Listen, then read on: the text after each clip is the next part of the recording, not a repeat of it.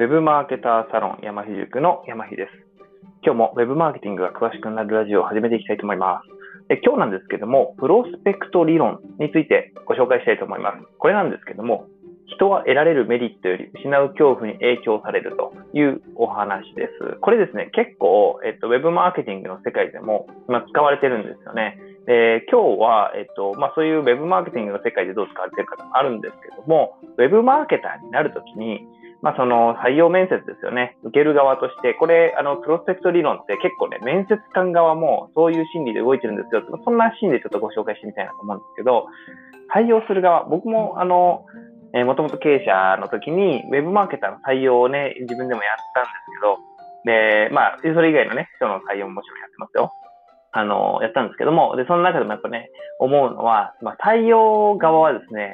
あの、まあ、すごく活躍できるいい人、取りたい、もちろんそうなんですけど、失敗したくないという気持ち結構大きいんですよね。で失敗したくないっていうところで、まあ、もうちょっと分解すると、えー、例えば時間を無駄にしたくない。えっ、ー、と、この人採用して、あの、すごくダメな人で、なんかこう、えー、施策が全然ちんぷんかんぷんで、あの、遠回りしちゃう。時間を無駄にしたくないと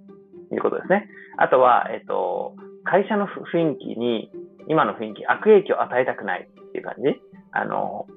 いい雰囲気で会社やってるのに、この人が入っちゃって、なんかこう、えー、なんかやる気がない雰囲気になっちゃったりとか、ね、だらけちゃうみたいな、なんかそんな雰囲気になったら嫌だなって、悪影響を与えないかなって。あとはあの変な人を採用したと思われたくない。結構これあると思うんですよ。要はその採用面接、採用を決定する人とか採用面接する人が、いや、この人いいですよって言って、いや、この人いいと思いますって言ったものの、いや、なんか人見る目ないな、あの人って思われるのが嫌だみたいな。その人活躍しなかったりとか、すごく変な人だったらですよ。と思われちゃうっていうね、いうので、あの、結構、こっち側のなんかリスクですね。あの、失敗したくないリスクってあるんですよ。でこれを結構気にしてます。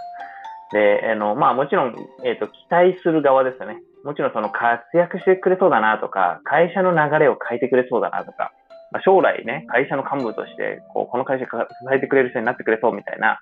まあそういう、あの、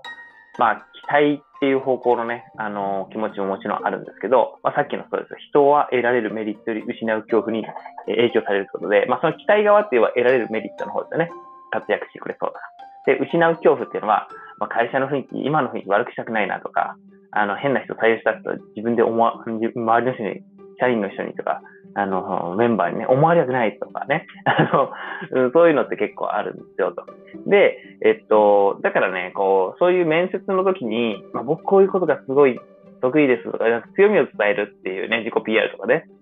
で期待を膨らませるっていうのはもちろんそれはいいんだけど、一方で、あの、大丈夫な人ですよ。まともな人ですよ。あの、失敗する可能性少ないですよ。っていうね、そっちをちゃんと、あの、伝えるっていう方が先にあるべきなんでね。要はその、失う恐怖は、えー、ないぞと。失う恐怖のリスクは少ないぞっていうふうに思ってもらえるかどうか。で、その上で、えー、まあ、自分の強みとかね、期待、強みを通じて、まあ、期待を膨らませてもらうとそんな感じのイメージで話を組み立てないと、まあなんか、勢いはあるけど、ちょっと不安だな、みたいな。っていうふうになっちゃうとね、あの、プロスペクト理論的に影響がやっぱりその、失う恐怖の影響の方が大きいんでね、あのまあ、損しちゃいますよと。せっかくね、いい人だったとしても、伝える方向で、あの、違ったりとかしますからね。ということで、まあ、今日はね、このプロスペクト理論っていうのがあるんですよっていうことと、まあ、あの、ウェブマーケターになりたいなと思ってる人があのー、まあ、参考にいただけるようにですね、ちょっとその採用のシーンっていうのをベースにちょっとお話をしてみました。で、普段からですね、ウェブマーケティングが詳しくなるラジオということで、まあ、ウェブマーケティングにまつわるいろんなお話をですね、毎日ラジオ配信しております。まあ、毎日と自信持って言ってるんですが、あの、飛ばしちゃった時は、1日に2本ね、アップしたりとかもしています。まあ、ぜひですね、あの、ラジオの、えー、登録していただいたり、いいねボタン、ハートボタン押していただいたり、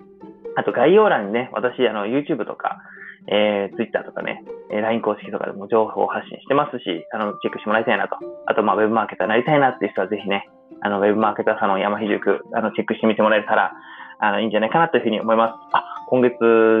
からね、あの、有料化したんですけど、サロンが。なんとですね、初月で50人突破ということで、パチパチパチパチ。まあ、あの、サロンもですね、あの、本当に順調に人が集まってくれてまして、あの、ウェブマーケターになりたい。そういう気持ちでね、みんな一生懸命勉強しております。学習型コミュニティということで、まあ、ぜひあの、まあ、概要欄貼ってますんで、見てもらえたらと思います。すいません、最後ちょっと全然多くなっちゃいました。失礼しました。で、また、あの、お会いしましょう。山日塾の山日でした。